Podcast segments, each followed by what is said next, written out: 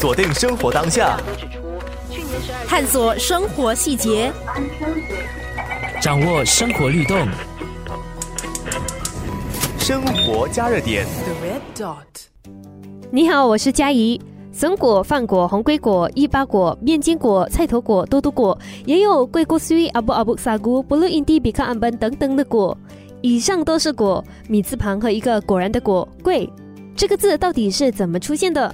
这个星期跟我一起和几位智慧达人更深一层的了解贵。The word "kui" itself comes from southern China, from 果这个字呢，来自中国南部的漳州话，有甜点、糕点的意思。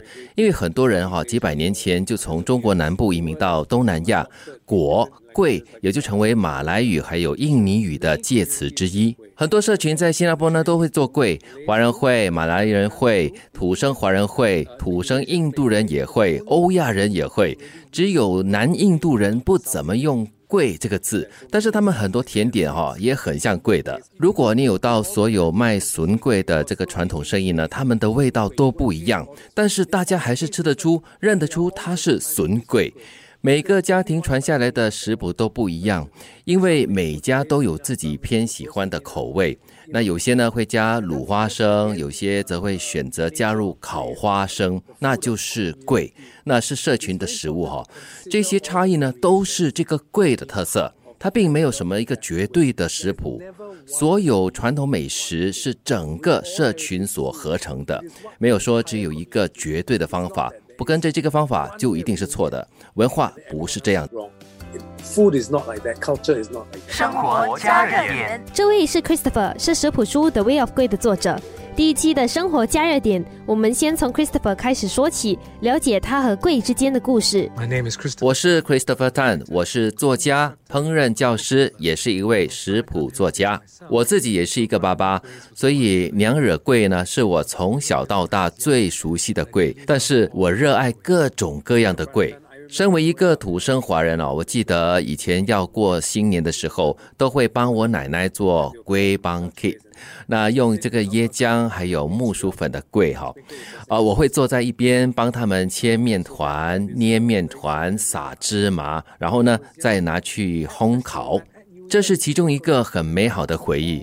呃，我也记得以前农历新年哦，走上牛车水的街头，可以看到好多种的桂哦。那农历新年去探访亲戚也会看到，可能开斋节到朋友家也会看到一些桂。那桂呢，在特别的节日、生日还有婚礼都会看到，一直都在。而当你知道你手中的桂是一家人手工制作的时候呢，这个桂就更加美味了。生活加热点。既然贵在新加坡拥有这么长的一段历史，相信它一定经历了种种变化。Christopher 进一步解释，从六七十年代至今的贵如何不同。More than 50 years 呃，ago, 五十多年前售卖的柜呢，都是在家里做的，大家在家里自己做柜，然后呢就聘请佣人出去一家一家的卖，有些会把做好的柜带到咖啡店，有些咖啡店呢会购买邻里的阿嫂还有阿嬷做的柜，就好像一个批发中心。那七十年代有一家在加东的咖啡店叫 Box。那有时候呢，他们会卖三十多种柜哦，都是邻里的阿嫂们做的。只有到了八十年代，我们才看到一些贵的专卖店，主要是由店铺或者是商业厨房大量生产的。那应该是贵在新加坡历史上最大的改变了。生活加热点。除了这个改变，我也察觉排队买贵的顾客群往往不是年轻人。Christopher 认为，现代年轻人的味蕾有点不一样。What is different for a lot of 我觉得啊，年轻一代不同的就是他们吃着西式蛋糕长大的。要比较西式蛋糕还有传统柜的口感还有口味的话呢，西式蛋糕相对来说哈、比较蓬松。口味没有那么的重，那上面呢还有糖霜，和这个柜很不一样。如果是习惯了西式蛋糕的口感还有口味，要欣赏一个相对口感比较呃扎实，然后黏黏的贵呢，的确是一种挑战。如果你在成长过程中频频看到贵啊，它已经成为了你生活图像的一部分，你不会去多想，因为它一直都在。新加坡作为一个多元文化的社会，又是港口城市，会有很多流行文化的交流。流行的食物呢，因为社交媒体更迅速的流传遍地。北欧的一位厨师做一件事疯传了，那全世界的厨师也开始做同样东西。我们有很多选择了，对陌生的食品产生好奇心也是很自然的事。所以呢，不只是针对年轻人，每个好奇心强的人呢，都会去尝试新颖、少见的食品的。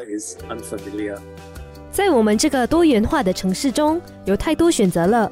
在那么多的食品选择中，究竟是什么让我们心系传统，回头选择贵呢？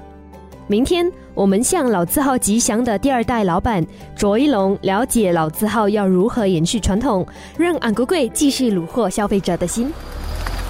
锁定生活当下，探索生活细节，掌握生活律动。生活加热点。The red dot.